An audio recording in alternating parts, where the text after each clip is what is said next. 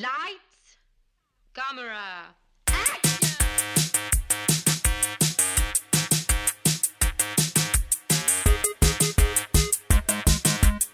Aujourd'hui à l'émission, Karate Kid, Jurassic Park et Mandy. Bienvenue à On de Film.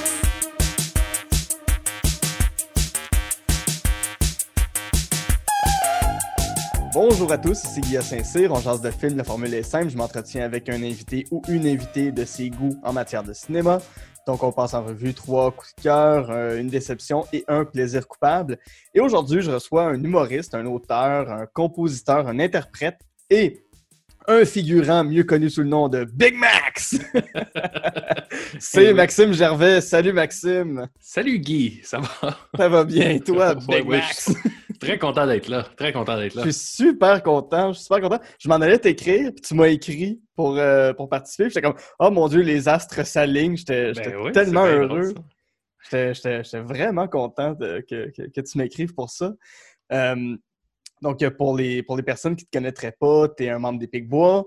Ouais. tu es aussi un auteur, compositeur, interprète. Euh, on te doit quelques, ben, plusieurs albums quand même. Le dernier, Nouvelle forme de joie, que, que, que j'écoute en boucle depuis une couple de jours, que j'adore vraiment la chanson. Je connais des vedettes, là. Euh, gros hit dans mon appartement tout seul. Ah. Euh, mais des albums comme Artiste raté, Michel 2, La magie, euh, c'est des super bons disques. Là. Si, euh, si les auditeurs, les auditrices n'ont pas encore écouté ça, euh, garochez-vous sur les musiques de Maxime Jarvis, c'est très bon. Tout Ah. comme les Picbois, je, suis- je suis un fan invétéré de ce que tu fais avec euh, Dom Massy et Julien Bernatchez, qui sont déjà venus au podcast aussi. Ben là, ça, ça c'est, pour ça, plus c'est pour ça que je voulais faire ton podcast, là, pour me, pour me te redorer la le moral. confiance. Ben oui, ben oui. Dans, dans les shows des Picbois, justement, vous faites euh, souvent référence à des films, Ouais. euh, à des univers cinématographiques ou même à des univers de séries télé. Ça vient Ouais. d'où ton, ton amour du cinéma? C'est né comment? euh, c'est, quoi les premiers films que tu as vus quand tu étais petit? Les premiers films, j'ai un souvenir là, assez. Tu sais, mettons, si je remonte à mes souvenirs les plus vagues de ma tendre enfance, je pense que ce serait comme E.T. Hmm. Euh, Karate Kid aussi, dont on va parler. Ouais. Karate Kid est sorti en 84, je pense. Ouais. Moi, moi, je suis né en 85. Fait que, tu sais, c'est ça, là, les- les- le cinéma des années 80. Là, mes, mes plus vieux souvenirs, ouais, Karate Kid, E.T., Ghostbusters, peut-être. Ça ressemble à ça, Ouais. là. Ouais. Ouais, ouais. Très bon film, très bon film. Puis, tu sais, euh, je, je dois avouer que de, m'être tenu à dos avec euh, Dom Mascott, Mm. ça a comme euh, Dom Messi. Il y a bien du monde qui pense qu'il s'appelle Messi euh, dans la vie. Ouais, de me tenir avec Dom, euh, Dom, c'était comme le tripeux de cinéma du, Ouais. du secondaire. là. Euh, c'était comme le, le Dawson de, Mm. de notre école. L'espèce de beau gobelon. euh, il haïssait ça dans le temps, quand le monde l'appelait de même, là, quand le monde il disait ça.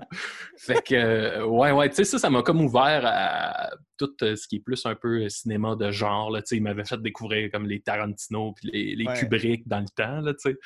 On avait 16 ans, puis on, on tripait bien là-dessus, les Evil Dead. euh, Ouais, fait que c'est ça. Euh, ouais, ouais. Tu sais, je te dirais que j'ai- commencé à triper sur le cinéma avec, tu sais, les classiques des années 80, début 90, là, comme n'importe qui de, ouais, ouais. de Valleyfield à l'époque.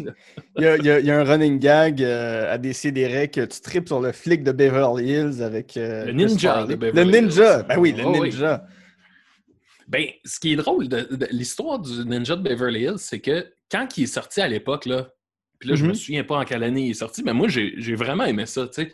C'était le genre c'était exactement le genre de comédie là, vraiment épaisse que, que, que nous autres, on aimait chez nous, là, les trois frères Gervais. Puis c'est, tu sais, des années plus tard, tu le réécoutes, puis tu fais, ben voyons, voir que, voir que j'ai aimé ça de même. Mais même Chris, Far- ouais. même Chris Farley, à la première, il est parti. Oui, c'est ça qu'elle est. C'est ça qu'on m'a pas dit. ça. Il Il s'est mis à pleurer. oui. il pleurait en disant Je ferai plus jamais de film. Imagine Justement, comment ça s'est avéré. Mais... Ouais, c'est ça. Imagine comment c'est triste. T'es la première de ton film. Tout le monde est là. Puis tu- t'en vas. tu- T'as comme une révélation de Hey, c'est donc bien de mauvais ce que je fais. Ouais, Pauvre bon. Chris Farley. Ouais, pauvre lui. Donc, euh, on, va, on va rentrer dans ta liste pour de vrai, justement, Oui, oui. avec Karate Kid de Ouais. 1984, réalisé par John G. Avildsen. Ça met en vedette Ralph Macchio, dans le rôle Ouais. de Daniel LaRusso, Pat Ah. Morita en Monsieur Miyagi et William Zabka en tant que Johnny. Ah, Pour, euh, pour les auditeurs, les auditrices euh, qui n'auraient jamais vu Karate Kid, c'est quoi ce film-là? Karate Kid, c'est l'histoire d'un jeune garçon avec sa mère monoparentale. Il déménage euh, en, en Californie, si je ne me Mhm. trompe pas. Tu, il- tu comprends qu'il vient de la côte, euh, il vient de la côte est, puis il déménage à la côte ouest. Ouais. Puis euh, rapidement, il se fait boulier à son école là, pour des, des raisons niaiseuses, Ah ouais. mais il se fait boulier. Mais tu sais, sais, dans les années euh, 80, dans les films, là, les bullies, c'était c'était vrai. Là. Il était rough, genre, là, ouais. euh, ah, c'était je te casse la gueule, puis euh, je pète ton vélo, puis. Fait qu'il se fait boulier euh, par une gang de, de bums en motocross. Puis euh, tranquillement, dans le film, il se lie d'amitié avec euh, Monsieur Miyagi, Mhm. qui est euh, d'origine japonaise. Et euh, Monsieur Miyagi se met à lui enseigner le, le karaté. Et euh, ben, rapidement, toute cette histoire-là de bullying va se régler dans un tournoi de karaté. Là, Ouais. dit de même, ça a l'air vraiment cheap, là, mais c'est mieux amener que ça. Puis, tu vois, euh, là, je veux pas te défoncer dans, dans tout ce que tu vas amener comme Ouais, question, mais moi, ce qui m'a fasciné avec ce film-là, puis je pense Mhm. qu'il m'a toujours accroché, c'est que tout le long, euh, tu sais, la philosophie que M. Miyagi amène à Daniel Larousseau, Ouais. j'ai jamais vu ça dans aucun autre film, ou en tout cas, ça, il m'en vient pas que hey, tes ennemis, c'est pas, pas tes ennemis. faut que tu les vois comme tes amis. Mhm. Puis, tu sais, toute la notion de il n'y a pas de mauvais maître, il y a juste des mauvais élèves. Ouais. Euh, de on veut pas se battre. La dernière affaire qu'on veut, c'est se battre. Euh, le, le karaté sert à ne pas se battre. Moi, toute cette mentalité-là, on dirait que ça m'a vraiment rejoint. Tu sais, je pense que Mm. moi, dans la vie, je déteste la confrontation. Ouais. Puis je pense que tout ça, euh, euh, même très jeune, ça m'a comme vraiment rejoint. L'espèce de, de- Il y a un côté d'équilibre aussi. Mhm. Le film parle beaucoup, beaucoup d'équilibre. Monsieur Miyagi revient toujours avec ça avec, euh, auprès de Daniel. Il dit il faut que tu trouves l'équilibre dans la vie. tu sais, puis c'est- tu sais, ça va de. C'est bien beau s'entraîner au karaté, mais il faut pas que tu oublies que là, tu fréquentes une fille, puis que faut que tu lui donnes du temps. Puis, tu sais, c'est tout le temps cette notion-là d'équilibre entre justement ta colère, puis euh, ce que tu as de plus beau à offrir. En tout cas, ça m'a Mhm. vraiment, Ouais, puis- vraiment rejoint. C'est intéressant parce que, tu sais, M. Miyagi, avant de lui apprendre le karaté, lui fait faire toutes sortes de tâches. euh, tu sais, c'est genre repeint ma clôture, puis va, euh, tu sais, arrache les mauvaises herbes quasiment. Tu sais, Ouais. toutes ces petites Ouais, ouais. tâches-là, mais qui amènent à, à trouver une espèce de, de, de zénitude, là, tu sais, de- Ouais. Il, il- écœure au. Ben, pas, pas qu'il écœure, mais il, il amène, euh, il amène Daniel Larousseau à, à être quasiment tanné. Puis comme là, quand est-ce qu'on apprend le karaté? Quand est-ce? Puis Ouais. mais ça fait partie de l'enseignement, tu sais. Ouais, ouais, ouais. Puis, tu sais, je trouve que ça s'éloigne beaucoup de tous les, les films de combat là, à la Bloodsport, là, que, tu sais, c'est Mm. Je m'entraîne puis je pète des gueules. Ouais. Tu sais, il y a de quoi de très masculin, euh, cave un peu, là. Mhm. Karate Kid, on est à des, des mille et des mille de ça. Tu m'as l'air d'un gars très zen dans la vie, Maxime. Euh, euh, j'ai- l'impression que tu as une, t'as une- une force, une paix intérieure euh, que tu arrives à trouver. En tout cas, quand, quand j'écoute tes disques, quand je t'écoute à, à des CDR, tu as, l'air de quelqu'un de calme. Ouais, ben, euh, ouais, je, ouais, je pense que je suis assez calme dans la vie. Ou en tout cas que, puis ça a ses forces et ses faiblesses, disons, Mhm. dans le sens que je suis quelqu'un que ma vie, c'est des petites vagues, de, vraiment des, des légères euh, ondulations, là. Ouais. Euh, tu sais, ce qui fait que des fois, euh, ça, mettons dans les pics bois, tu sais, des fois, tu as besoin d'un bon coup de pied dans le cul, puis quitte à te planter fort. Ouais. Tu sais, des fois, ça, c'est plus d'hommes qui, est émotif, comme ça se peut pas? Mhm. Les deux, on se complète vraiment. Puis d'ailleurs, je reviens à Karate Kid, tout cet Ouais. aspect-là d'équilibre, puis de yin, yin et de yang. Tu sais, je trouve que dans les pics bois, on, on, l'a un peu, ça, cette espèce de notion-là de, de- On est deux gars fondamentalement différents. On s'entend bien, on a full de on a full de, de points en commun, mais on est euh, fondamentalement différents. Puis je trouve que cet équilibre-là, il est comme essentiel à- Mhm. à- peut-être à notre longévité. Ouais. Je pense que tu regardes les Denis de relais, c'est un peu la même dynamique. Vraiment, ouais, ouais. Sébastien qui, qui est un peu moi, là, mettons. Puis Denis Barbie, qui est full émotif, qui a l'air à fleur de peau, qui a peur de, de plein d'affaires. Ouais. Fait que ça ferait de Julien euh, Johnny. William Zabka. Le- ouais. Non, tout ça pour dire que j'attends juste de voir le Karate Kid des Pic-Bois. Je, Hey, je ça serait malade. Hey, pour vrai, c'est une, je trouve que c'est une super bonne idée. Puis, Ouais. Puis tu sais, souvent quand on, on fait ce genre de, de, de trucs-là, malgré qu'on. Mettons qu'on fait le karaté kid des Picbois, c'est sûr que ça va virer complètement cave, mais ça va tellement partir d'une lettre d'amour à ce film-là, en tout cas de ma part. Là. Mhm. Puis tu sais, hey, dans mon, mon cellulaire en ce moment, je pense que j'ai la, la trame sonore originale Ah ouais, de, si je me trompe pas, c'est Bill Conti qui l'a fait. ok. Espèce de.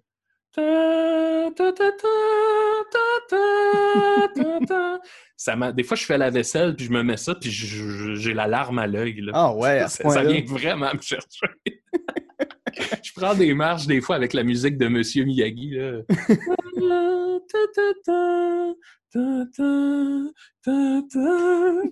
Puis là, je suis comme, ah ouais. Moi, moi euh, là, je veux. Dis-moi là, là, si je m'emporte trop, là, Non, mais non, non, on est là pour ça. Monsieur Miyagi, encore aujourd'hui, c'est pour moi un modèle. Je me, je me réfère, à, écoute, à 35 ans, là, Mhm. je me réfère à Monsieur Miyagi comme si c'était mon sensei. c'est à ce point-là. J'ai eu ce même rapport-là avec Johnny Cash à l'époque. Dans quel sens?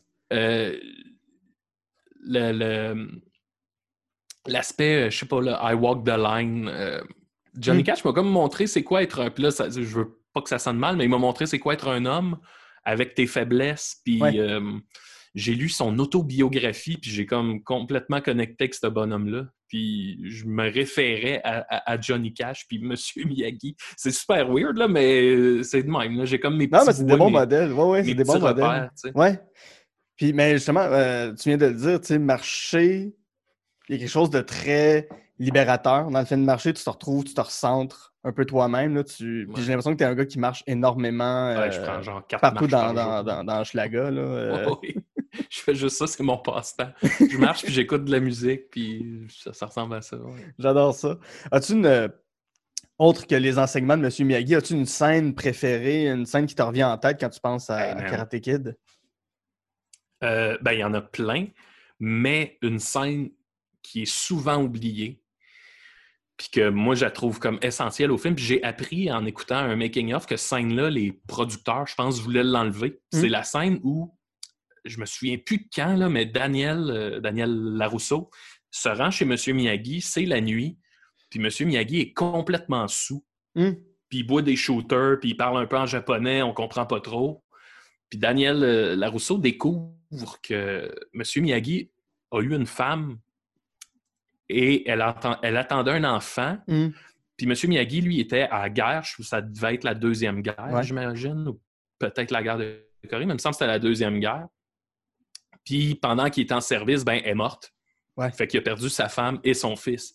Mhm. Là, tu fais comme Oh shit, ce personnage-là vient de pogner une de coche parce que Ouais. là, tu comprends que oui, il donne beaucoup à Daniel, mais Daniel, il doit y amener encore plus que. Tu Hmm. sais, c'est le fils qu'il a jamais eu, là, carrément. Ouais. Puis moi, cette scène-là, à chaque fois que j'avoue, je suis comme Oh shit. Tu sais, c'est pas, un- pas un classique de Daniel qui fait le, le- Oui, oui. sa prise de la fin puis qui gagne, là. Mais ouais. je trouve que ça amène tellement à tous les personnages, ce bout-là. Ouais, ça. Ouais, ouais, ouais, Ouais, j'aime ça. ou sinon, Daniel qui s'entraîne dans l'eau. Tu sais, Juste, juste ses manières de s'entraîner. Moi, dans la vie, j'adore les histoires de underdog. Là, tu sais, Mm. euh, ceux que personne voit puis qui finissent par éclore. Puis, tu sais, Ouais. de voir euh, Daniel Larousseau qui s'entraîne à garder l'équilibre dans les vagues sur une plage ou à faire des katas sur le bout d'une chaloupe ou à- en peignant euh, lustré frotté là, ou en peinturant une clôture. Là. Moi, je capote là-dessus. là. Ouais, ouais, ouais, je comprends. Ouais. On va passer à ton euh, deuxième film qui est Jurassic Park, grand, Oui. grand film de 1993, grand film de l'enfance de combien de, Ah ouais. de gens de notre génération. C'est réalisé par, de main de maître par Steven Spielberg. Ça Mm. met en vedette Sam Neill, Laura Dern, Jeff Goldblum et euh, Richard Attenborough.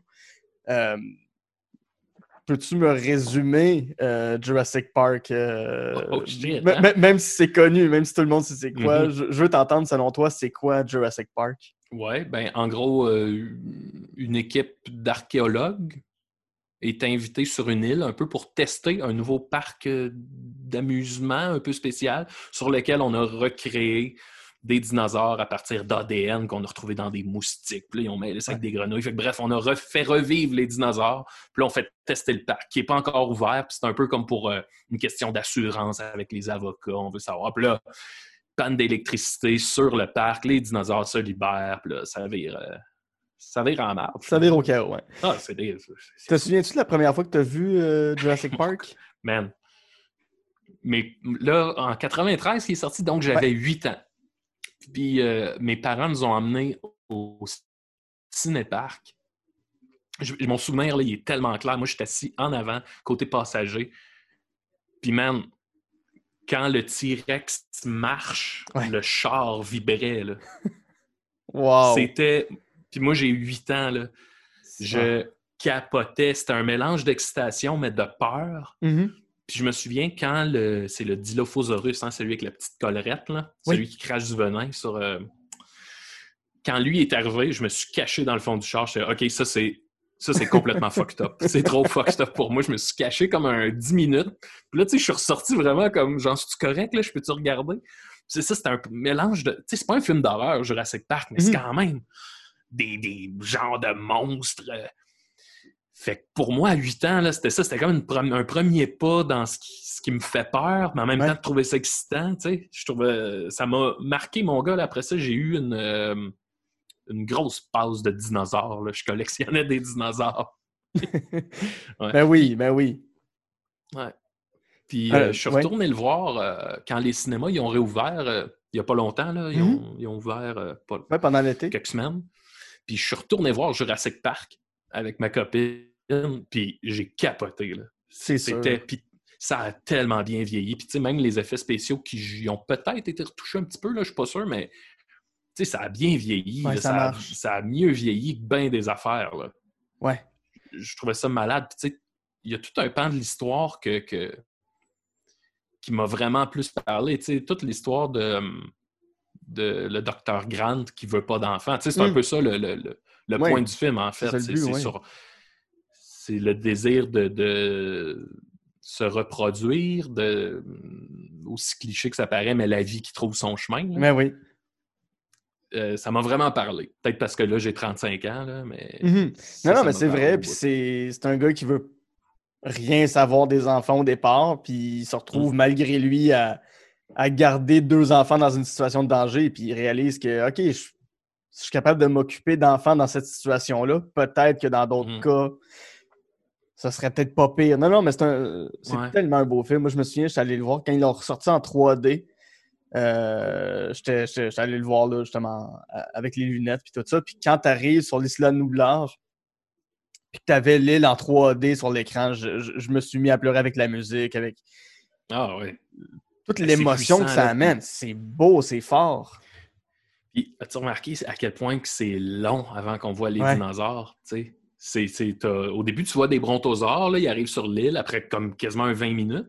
Puis Mhm. après ça, ils font le tour du parc, puis ils voient pas de dinosaures. Le T-Rex est caché, il y a un Triceratops qui est malade. C'est, un échec, là, leur Ouais. première promenade du parc. C'est long, il se passe, il se passe pas, pas se- ben, il se passe rien, là, mettons. Mm. Fait que leur attente au personnage de voir des dinosaures, c'est ton attente de voir des dinosaures. Ouais. tu fais le tour du parc comme eux autres. Là. Toi, hâte de voir un T-Rex à l'écran, puis il arrive pas.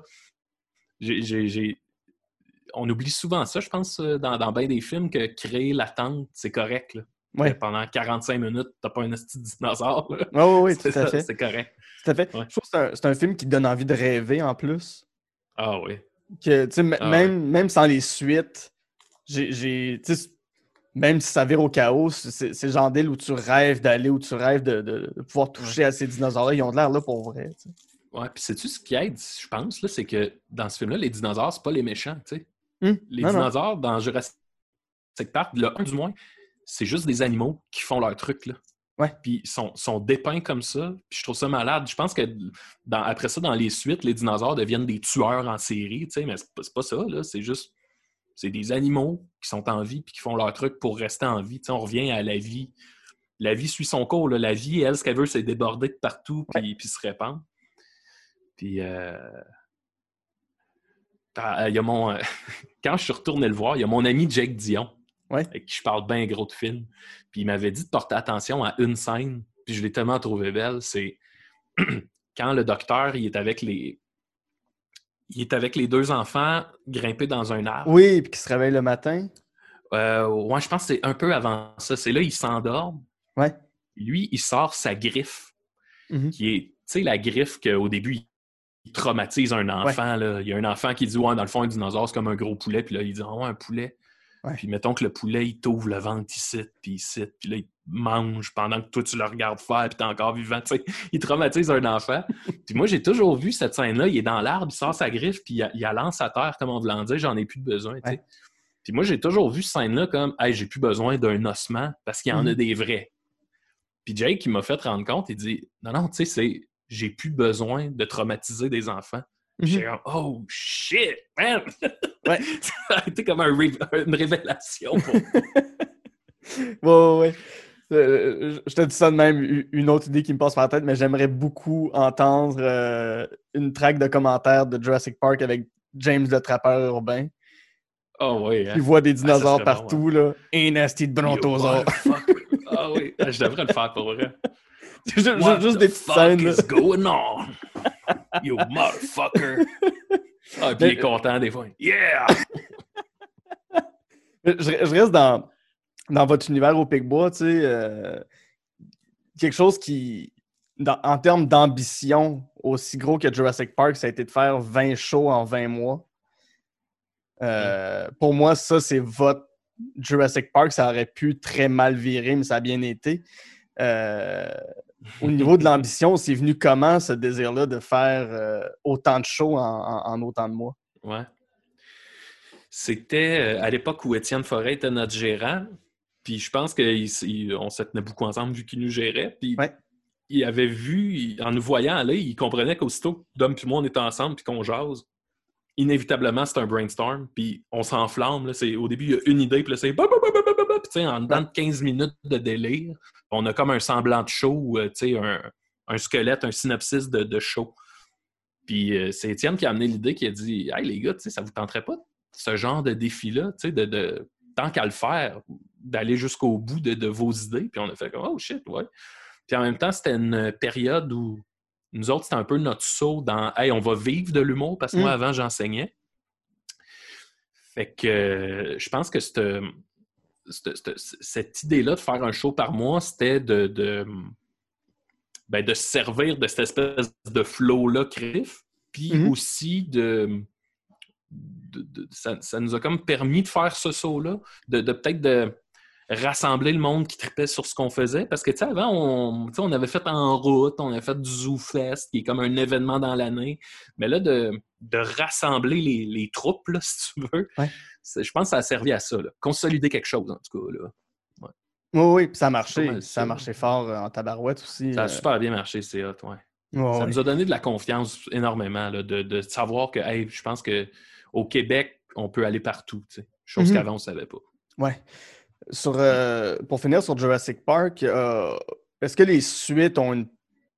Peut-être pas une aussi grande place, mais est-ce qu'ils ont une place dans ton cœur? Est-ce que tu as un, intérêt pour les suites? Pas du tout, c'est vraiment juste le premier. Non, vraiment. Ben, c'est parce qu'il manque. euh, je- je je Le 2 est pas si mal. Ben, le 2, non, même là, j'ai aucun attachement. Mais je pense que ce qui manque dans les suites, c'est l'histoire de fond. Les dinosaures, c'est- c'est pas, c'est pas ça l'histoire. C'est pas ça la beauté du Jurassic Park. tu sais. C'est justement. C'est un. C'est ce que les personnages apprennent, c'est ce qu'ils comprennent, c'est comment ils évoluent. Pour moi, c'est ça qui, qui fait la magie, qui rend ça Mhm. beau. Ouais. Puis je pense que les, les suites, ils ont peut-être lacune là-dessus, ou en tout cas, c'est moins bien exécuté. Puis le fait, comme je disais, que les dinosaures deviennent des méchants, tu fais, hein? c'est pas ça le point. Ouais, ouais. J'ai juste l'image dans. C'était-tu dans GoldenEye que, que tu pouvais avoir un dinosaure pour te battre contre James Bond? Ou je me souviens plus c'était dans quel jeu de Ah ouais? 64. Ouais, il y avait un jeu de 64 où tu pouvais être un dinosaure puis qui avait des guns. C'est pas genre pouvait- Turok ou Turok ou. euh, Non, non, non, non, c'était genre un. Ah ouais, GoldenEye. Euh, ben, il me semble que c'était Golden. En tout cas, les gens, c'est sûr Ah, ça que les, peut, les- je- les- les auditeurs écriront, là, mais. Ah euh, ouais, ça- c'était dans tel jeu de Goldeneye. 64. Puis là, Ah, je ben oui, ok, c'est beau, là. ouais. Euh, ou euh, donc, Killer oui, Instinct. ça se Non, peut, là, je- je- ouais. Mais euh, Ah, ouais, ça, donc ton, ton troisième film, c'est Mandy, 2018, de Panos Cosmatos, Ah! qui, qui met en vedette Yes. Nicolas Cage et Andrea Riseborough. Euh, Celui-là, je ne l'ai jamais Oui. vu. Je, ben, j'en ai entendu parler, Oh, mais c'est quoi Mandy? Hey! Oh! Mon Dieu. Hmm. Mandy, c'est. Moi, je, je- quand je suis allé voir, je savais rien de ce film-là. C'est euh, l'histoire la plus simple du monde. C'est une histoire. C'est un gars qui venge sa femme qui s'est fait tuer par un genre de culte. Un peu, Ouais. un peu à la famille Manson. Mais, tu sais, il faut vraiment pas s'arrêter à cette histoire-là. En gros, c'est un. C'est un espèce de beau gros trip de LSD. Nicolas Cage. Puis euh, je reviens à mon ami Jake Dion qui l'a Ouais. tellement bien résumé. Il dit, tu sais, c'est une, c'est une quête de Donjon Dragon sur le LSD. OK. Et c'est, ça sert tellement bien Nicolas Cage, là. Hmm. C'est malade. Puis c'est comme, il y, a, il y a une touche David Lynch aussi que moi j'adore. Ah ouais. Fait que, bref, c'est ça. Mais tu sais, les, les- le- le- le- juste parler des personnages, là. T'as Nicolas Cage qui joue un gars qui s'appelle Red. Ça se passe dans le bois, Mhm. dans la grosse forêt. Ça ouvre avec Nicolas Cage qui est comme un bûcheron. Tu comprends qu'il parle pas beaucoup. Il monte d'un hélicoptère, il se fait, ouvrir, il se fait offrir une bière dans l'hélicoptère, il dit non, non. Puis tu sais, tu comprends rapidement que ce personnage-là, tu sais pas d'où il vient, tu sais jamais d'où il vient, mais il y a un esti de passé. Là. Tu, tu sais, ça laisse présager que le gars, c'est peut-être un ancien tueur à gages, Hmm. c'est un mercenaire, il il y a de quoi, mais on. Ouais. T'as pas vraiment d'indices non plus là-dessus, mais Hmm. tu Un comprends a genre un de John passé. Wick ou quelque chose de même. Ouais. Puis tu comprends qu'il est en rédemption, mais t'en sais jamais plus. Ouais. Là, il arrive chez lui après sa journée de travail. Il va rejoindre sa, sa blonde qui est Mandy. Que elle, tu catches. Encore là, c'est pas dit, mais tu sais, c'est une espèce de, de fille bien space. Ça passe ses journées chez elle, elle peint, elle dessine, elle lit des livres. Tu sais, des livres de fantasy, là, avec un, une fille en bikini qui a une épée dans les mains, là. Puis, tu tu- tu sais, elle porte des t-shirts de Black Sabbath. Tu comprends? Elle- C'est comme une espèce de sorcière, mais qu'elle a comme à- à un sixième sens, un cinquième sens, ouais, pour voir la. Non, un sixième sens, pour voir Ouais. l'espèce de beauté du monde. Puis tu comprends que les deux, ils se sont trouvés. Hmm. Probablement, c'est jamais dit, mais probablement que Nicolas Cage l'a l'a sauvé dans quelque part, puis qu'ils ont, ils ont continué leur vie ensemble. Et à un moment donné, Mandy, euh, elle se promène dans une espèce de chemin dans le bois, puis elle croise une minivan avec l'espèce de gang de, de culte, là, que- dont le leader il s'appelle Jérémia, puis lui, il se voit comme Jésus. Là, tu Mm. comprends que ce gang-là, c'est comme des anciens hippies qui ont abusé du LSD, puis là, sont, sont, ça a mal viré leur affaire. Ouais. Ils sont, sont complètement dans le- la- la- la vénération de Jérémia. Un, un total gourou qui, sait plus il est où, qui sait plus il est qui. Anyway. Fait que bref, lui, il voit, il voit Mandy, puis il tombe en amour au premier regard, puis il dit il me la faut. Puis là, c'est ça. La- le, le clan va kidnapper Mandy, ça vire en marde, elle finit par mourir. Et Nicolas Cage part dans une, une vengeance sanguinaire, mais c'est tellement bien fait. Ça mêle tout ce qu'on aime. Ça mêle Conan le barbare avec tous ces Wow. films-là des années 80. Là. C'est, malade. Malade. Nicolas Cage, qui est un Malade, gars malade. qui est complètement fou dans la vie, qui est complètement Ouais. fou dans ses rôles, qui s'investit euh, comme personne dans ses rôles, même si c'est pour des petits films, même si c'est pour des films qui ont, qui ont un budget de 2 millions, 1 million. Celui-là, je sais pas c'est combien, le- c'est quoi son budget, mais c'est un gars qui s'investit à 150% dans tout ce qu'il fait. Euh, il, il a l'air de quoi là-dedans, euh, Nicolas Cage? Il est très sobre. Hmm? Le, le film est un peu divisé en deux. Au début, il est très sobre.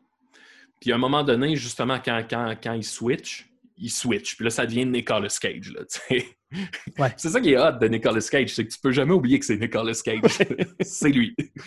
Puis quand il switch, c'est que t'es rendu là avec. C'est ça qui est malade. C'est pas, c'est pas on, ne- on nous l'impose pas. là. C'est toi qui Mhm. fais comme, ben oui, ben oui. C'est ça qui arrive. Puis là, c'est comme si tu deviens toi aussi Nicolas Cage. Puis il y, a des- il y a des grosses affaires qui font aucun sens à partir de ce moment-là. Ouais. Mais on accepte tout.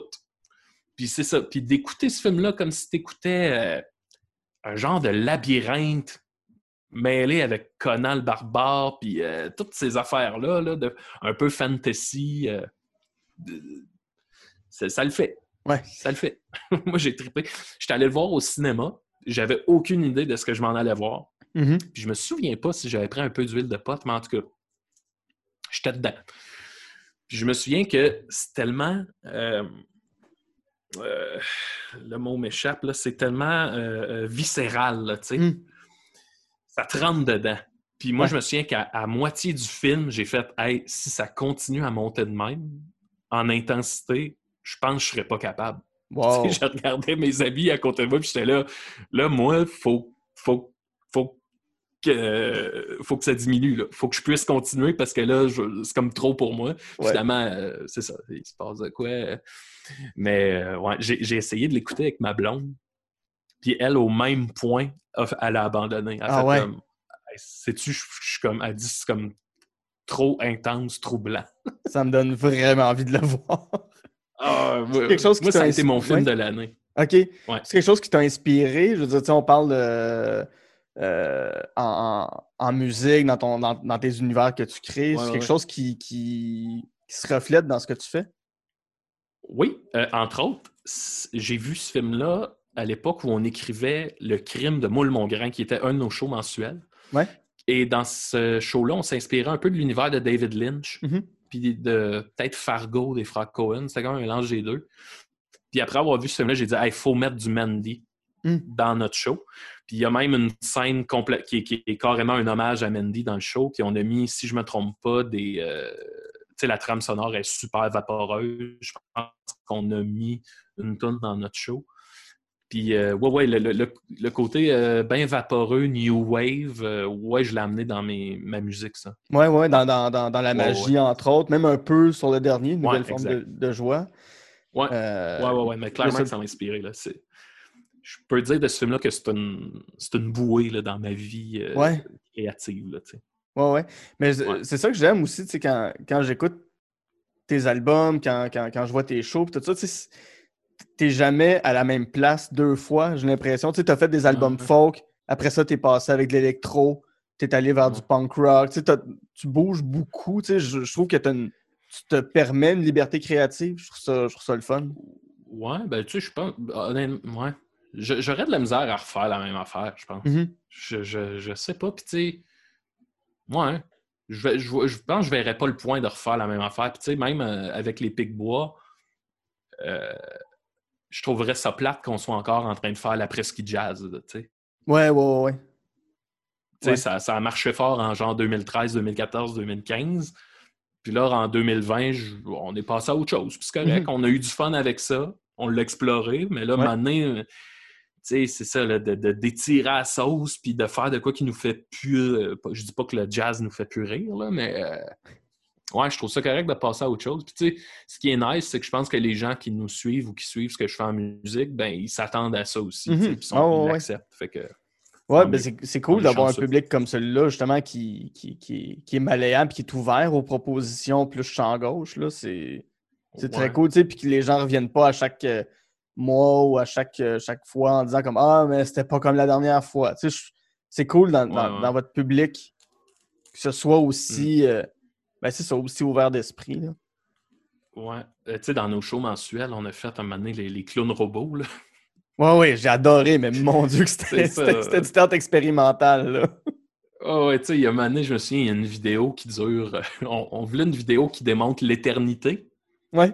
Puis là, tu sais, ce que tu vois, c'est comme une vidéo super mal faite avec t'as la face du robot mêlée avec des images de banquise où il y a juste du vent puis du son de. du son de vent pendant comme. Je pense que ça dure cinq minutes et demie. c'est bien trop long. Mais. Puis au début, on trouvait que c'était trop long. Puis maintenant, on, on a remarqué que, ah, ben, il se passe de quoi dans la salle. Les gens, au début, ils rient. Puis à un moment donné, on sentait que les gens, ils l'écoutent, puis ils tombent un peu dans les vapes Ah, ouais, ouais, ouais, ça. oui. Fait que j'étais comme, ah non, ça c'est. Tu sais, tu, tu verras jamais ça d'un show d'humour. non, non, tu, tu verras pas ça dans un show de Martin Matt, un, Non, un ça. 10 minutes de glacier. De glacier avec du vent, puis une face de robot en surimpression, là. ça n'avait pas de bon sens. Je- en tout cas, mais c'est ça qui fait le charme aussi. C'est ça qui fait que c'est, c'est plaisant parce que tu sais que tu vas être, tu vas être ébranlé un moment donné. Tu vas être comme, OK, je- on va là. Parfait, parfait. On, on va là. Je vais le vivre. Ouais. Je veux qu'on fasse, avant qu'on, aille en pause, je veux qu'on fasse une petite parenthèse sur euh, Eternal Sunshine of the Spotless Mind. Mm. Euh, Parce que dans ta liste, mais on en a parlé il n'y a pas longtemps avec Vanessa Chandonnet. Euh, ce film-là, quel impact il a eu sur toi? Hey man, pour moi, ça a été. Euh, ce film-là, il m'a fait mal. Oh! Hmm. J'ai écouté ça. J'étais à l'université et je vivais à l'université. J'étais très. euh, je venais de prendre confiance en moi à cause de l'impro à l'université. Un petit côté comme. tu sais, Une, une nouvelle confiance. C'est la première fois de ma vie que ce que je faisais était euh, admiré. tu sais. Ouais. Parce qu'à Valleyfield, ça se passait pas bien, bien. Puis, euh, tu sais, une espèce de confiance qui débat. Fait que, bref, mes années d'université, j'étais très, euh, peut-être pas sexe, drogue et rock'n'roll, là, mais tu sais, je vivais pour moi et par moi-même. Mhm. Et je n'avais rien à chier d'à peu près tout, tu sais. Ouais. Puis, à un moment donné, mon coloc a loué ça. C'était l'époque des clubs vidéo. Oui. Il loue ça, puis je fais « Ah, moi, l'écouter, tu sais. Puis là, je mets ça, je suis tout seul chez nous. Puis, hey, ça m'a... Ça m'a brisé, là, en, Ah ouais. quatre parce que c'était comme tu sais on te montre c'est quoi une vie de couple dans ce que ça a de moins le fun Mhm. mais aussi dans ce que ça a de plus beau tu sais puis moi ça je le vivais pas puis à la limite je le repoussais parce que je me faisais croire que j'en ai pas besoin puis que puis j'ai fini ce film là j'ai braillé pendant comme une heure c'est comme si ça venait de me mettre un miroir. C'est comme si Ben ça, c'est comme si ça venait de me mettre un miroir dans la face, de faire comme Hey, tu sais, tout ce que tu te fais croire, là, c'est de l'esti de bullshit. hmm. Puis ça m'a brisé. Puis le, le lendemain, je me souviens que le lendemain, je l'ai comme réécouté. Tu sais, comme quand tu tombes en bicycle puis qu'il faut que tu remontes tout de suite là, pour. Ouais. euh, Ouais. Puis ça. En quelque part, je dis pas que le lendemain, ça avait changé ma vie, mais ça, ça, ça a ouvert une réflexion, en tout cas, assurément. Puis encore aujourd'hui, c'est un film que des fois, j'hésite à réécouter parce que je sais que ça va me, me brasser, tu sais. Hmm. Ouais. Ouais. Puis, tu sais, là, on peut parler. Techniquement, c'est incroyable. là. Il y a comme. Vraiment. du scénario, c'est complètement débile. là, ouais. C'est un des plus beaux films que j'ai vu de ma vie. moi. Ouais. Ouais. Ouais, non, je partage, je partage son avis là-dessus. Euh, Ouais. Donc, on va faire une courte Si- pause. si, euh, oui, oui, oui, vas-y, vas-y. Oui. Ah, ben, je voulais dire, si je peux me permettre, j'ai un autre coup de cœur que j'ai pas mis, puis là, je le regrette un Allons-y. peu. Là, puis je veux pas partir sur euh, 20 minutes là-dessus, mais ça s'appelle The Fall. Pas le film Ouais. sur Hitler, c'est un film qui s'appelle The Fall de Tarsem, qui est le gars qui a fait la ouais. Ouais. Ce film-là aussi, il m'a. Un peu comme Eternal Sunshine, il m'a complètement brisé. Puis euh, juste, ça, se passe dans un hôpital, c'est une petite fille euh, mexicaine, elle doit avoir 5 ans. C'est un- tu comprends? C'est un hôpital du sud de la Californie ou du Nouveau-Mexique, je me souviens plus trop. C'est une petite fille qui se laisse, puis elle se lie d'amitié avec un monsieur, un jeune homme qui est un cascadeur. Puis euh, elle se lie d'amitié avec lui. Et lui, il raconte une histoire. Et ce que tu vois, ça alterne. Ce que tu vois, c'est dans la tête de la petite fille, comment elle s'imagine l'histoire qu'elle se fait raconter. Hmm. Fait que tout ça est mêlé de plein d'affaires que tu vois dans l'hôpital. Puis, euh, écoute, un film, c'est c'est complètement magnifique. Puis, tu sais, ça- c'est ça, ça parle de la beauté de la vie. Euh, tu sais, moi, je suis bien. euh, j'en parle beaucoup sur mon dernier album, mais moi, je suis bien. euh, je, je trouve la vie un peu absurde, dans le sens qu'on pourrait disparaître de même, puis Ouais. ça changerait pas grand-chose dans le cosmos. Fait que, des fois, c'est dur de se rattacher à une beauté de la vie. Mhm. Puis euh, ce film-là, il m'a complètement brisé. Puis je suis, Ah, oh oui, ouais. c'est vrai, c'est beau. c'est beau, puis je veux être en vie. Puis... là, je dis pas que je veux pas vivre, là. C'est, pas Non, un non, signal d'alarme, l'idée, euh, mais... mais ouais, ça m'a vraiment rentré dedans, fait que je vous le conseille si jamais. Parfait. Voilà. Ben, C'est Là-dessus, on va faire une, une petite pause. Oui. Euh, au retour, Maxime, tu vas nous dire pourquoi euh, tu serais pas parti à l'aventure avec Bilbo dans le Hobbit. Oh mon Et euh, on va finir ça sur une petite ferme avec Polly Shore dans le gendre. À tout de suite.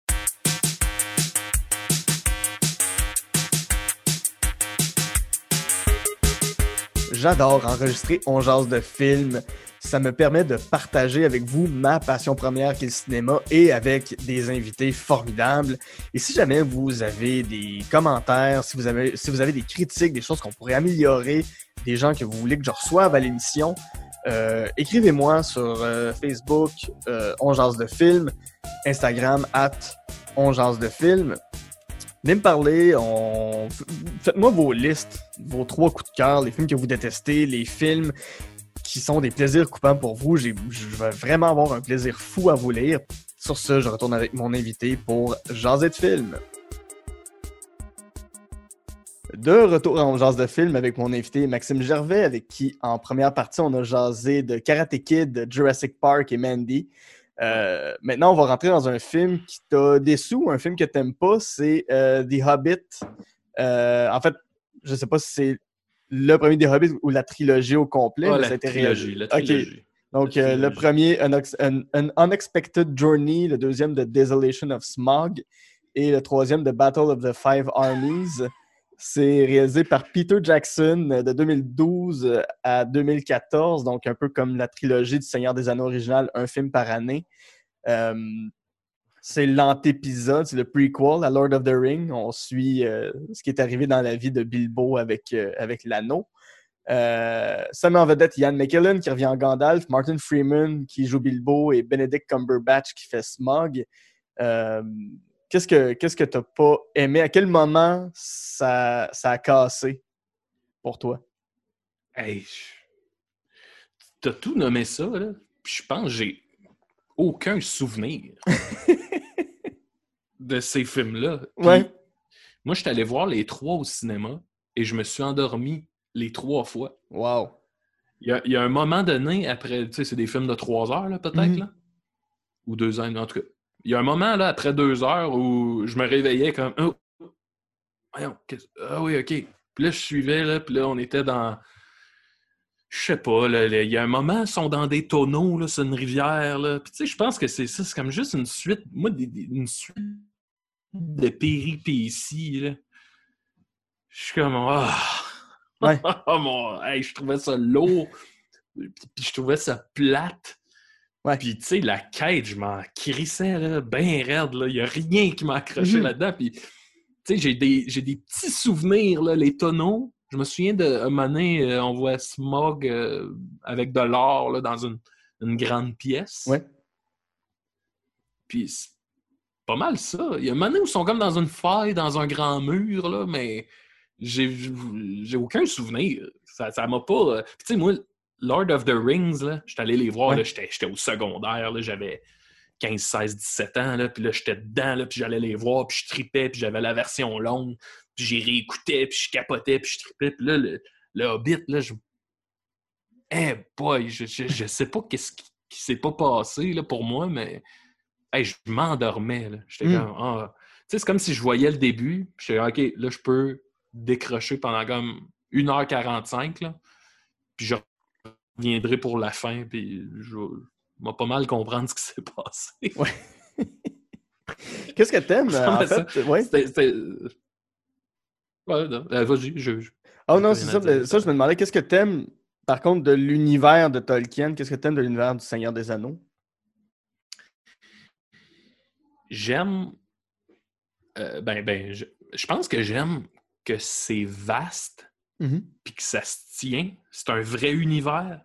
C'est ça que je tripais, moi, dans Le Seigneur des Anneaux, c'est que tu sais que tu sais que ça va plus loin que ce que tu as vu à l'écran. là. Puis tu sais, c'est pas... euh, des fois, c'est un peu ça que je, je vais reprocher, mettons, à Star Wars. Tu sais, Star Wars, tu comprends que c'est super vaste, Ouais. mais on dirait que ça tient un peu sur rien. c'est comme... euh, ah ben là, il y a les Jar parce qu'ils sont là, parce qu'on les a écrits, parce qu'ils sont là, parce Ouais. qu'on les a créés, puis qu'ils existent à cause de ça. Le- Tol- Tolkien, on dirait que on dirait vraiment Dieu qui a créé un univers qui se peut. Mm. il a pensé à tout. tu sens qu'il a pensé à un système d'aqueduc pour son, son truc. Ouais. là. Tout, tout existe. Ouais. Puis euh, là, je parle peut-être à travers mon chapeau, là, puis on dirait que c'est, c'est- c'est ça, le sérieux de l'univers que j'ai pas retrouvé dans le Hobbit. Mm. Là, c'est comme des Oh, j'échappe ma bière! Oh, Ouais. bou! Euh, Je sais pas. Moi, je me rappelle, je me souviens plus lequel des films de Hobbit, quand c'est sorti, il y avait sorti le poster, puis tu avais tous les personnages sur l'affiche. Puis tout ce que je me disais, c'est il manque juste des mopettes, puis ça marche autant. Ah oui, c'est vrai. Je, je trouve que c'est un film. en tout cas, personnellement, je voudrais voir The Muppets Lord of the Rings. Ça, c'est. euh, je lance ça dans l'univers. Mais c'est ça, quand je voyais les affiches de Hobbit, j'étais comme. ça- on, on dirait un film de Muppets. Ça a l'air de ça. Ouais. Ou tu sais, euh, je me souviens plus qui fait ces films-là, mais genre Dark Crystal, là, puis Labyrinthe. Ah oui, que- Jim Henson. Tu sais, Ben, des justement, de avec des Muppets, ouais. marionnettes. Ouais, c'est ça. Ah, c'est le même, c'est lui qui faisait les modettes aussi? Bah, tabarnak. Mais tu sais, un genre d'univers, un, ma- marionnette, mais plus glauque, là, un peu plus, Mhm. plus sombre. Peut-être j'aurais plus trippé, tu sais, ça aurait été, euh, je sais pas. Ouais. Il y avait de quoi dans, tu sais, moi, de la- de- de l'action d'effets spéciaux, là, ça me, je décroche tout de suite, là, il y a de quoi de... de je comp- de l'action d'effets spéciaux, c'est que je comprends pas ce que tu es en train de me montrer, tu sais. Tu veux me montrer quoi que vous êtes capable de faire des- images à l'ordinateur? On dirait Ouais. je, je comprends pas. Ouais. ça me revient pas. Mhm. non, non, je sais ce que tu veux Ben, dire. ça, c'est moi, là. Je- Oui, oui, puis, mais tu sais, on a parlé de Jurassic Park, puis Jurassic Park, euh, on voit très peu les dinosaures, puis on voit un peu de CGI dans le film, mais tout le reste, c'est Ouais. des marionnettes, c'est, actionné euh, par, par des marionnettistes, c'est, c'est tout fabriqué, sauf le gros T-Rex, puis la, quelques courses de dinosaures, mais sinon, c'est tout fait à la main. Euh, Ouais. Non, je comprends ce que tu veux dire. C'est, c'est, à un moment donné, c'est Ouais. une compétition de qui a le meilleur ordinateur pour faire un film. Là. euh. Ouais, puis tu sais, mettons dans Jurassic Park, un T-Rex, moi, qui écrase un char pendant 15 minutes, Ouais. je trouve ça malade, là, tu sais. Ouais, ouais, ouais. Mais ouais. là, mettons, dans le Hobbit, je reviens à la scène des tonneaux, là, tu sais, que, que ton tonneau, il revole, puis que là, à un moment donné, t'es debout sur le tonneau, puis, là, ça revole, puis là, il y en a un autre, puis tu sautes de tonneau en tonneau sur la rivière. Je suis comme, ben là, ça, ça me... Qu'est-ce que tu veux me montrer? Ouais. je comprends pas, genre des péripéties, là, comme, un, comme un cirque, là, tu sais, je- mais fait à l'ordi, je, je vois pas le point. Ouais. Puis, en tout cas, écoute, puis, puis j'ai l'impression que c'est souvent comme... T'as comme des petits glimpses d'histoire ici et là, mais c'est tellement beurré sous de la péripétie pour rendre ça comme Hey, il se passe de quoi? Mhm. Puis j'étais comme bon, je m'endormais là, à chaque. Je me suis endormi sur les trois. là. T'es-tu quelqu'un Solidement, qui... là, que je me Ouais. réveille. Là. Puis t'es-tu quelqu'un qui Ouais, aime ces univers-là, tu sais, autant Lord of the Ring euh, ou euh, l'univers de science-fiction, la littérature de euh, science-fictionniste, c'est quelque chose qui, qui te parle? Oui, oui, oui, vraiment. J'aime beaucoup la science-fiction. tu sais, Asimov, j'ai tout lu ça. Mhm. Euh, Philippe K. Dick de temps en temps, mais des fois, ça me déprime. Fait que je- très Mais cynique, oui, oui, là, oui, oui. Ouais, mais oui, oui, oui. La, la sci-fi, j'adore. Tu sais, je lis pas mal de Stephen King aussi, qu'il Ouais. va souvent dans le, le fantastique, là, avec, euh, mettons, La Tour Sombre. Ouais.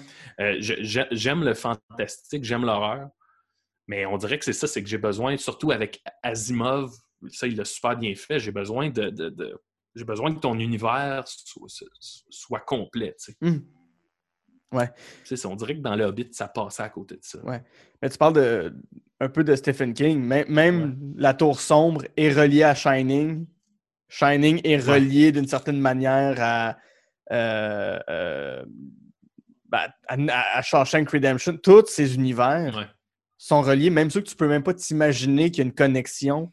Mm. C'est- Ce gars-là a passé sa vie à construire un univers cohérent, Ouais. comme, comme vu- Asimov. Ouais. As-tu vu le film euh, de Dark Tower? Moi, je non, pas vu. je l'ai pas vu, non. Ça a l'air que c'est terrible. là. Ouais, c'est ça. Ouais, non, c'est ça. Je vais ah, peut-être Ouais. pas ça, mais c'est lourd, ça doit être long s'embarquer. J'ai un de mes amis, Rémi Fréchette, en ce moment, qui se claque tout ce qui a été adapté de Stephen King à l'écran, autant série télé que film. Ouais. Euh, puis même les suites, tout ça, il y, en- il y en a parlé ici. C'est un, un travail qui prend qui va y prendre des années des années. Parce qu'il y a bien de la scrap aussi dans le Stephen King, dans, dans l'adaptation cinéma. Là. Ouais, ouais. Ben oui. Ouais. Ah non, c'est clair, c'est clair. Ouais.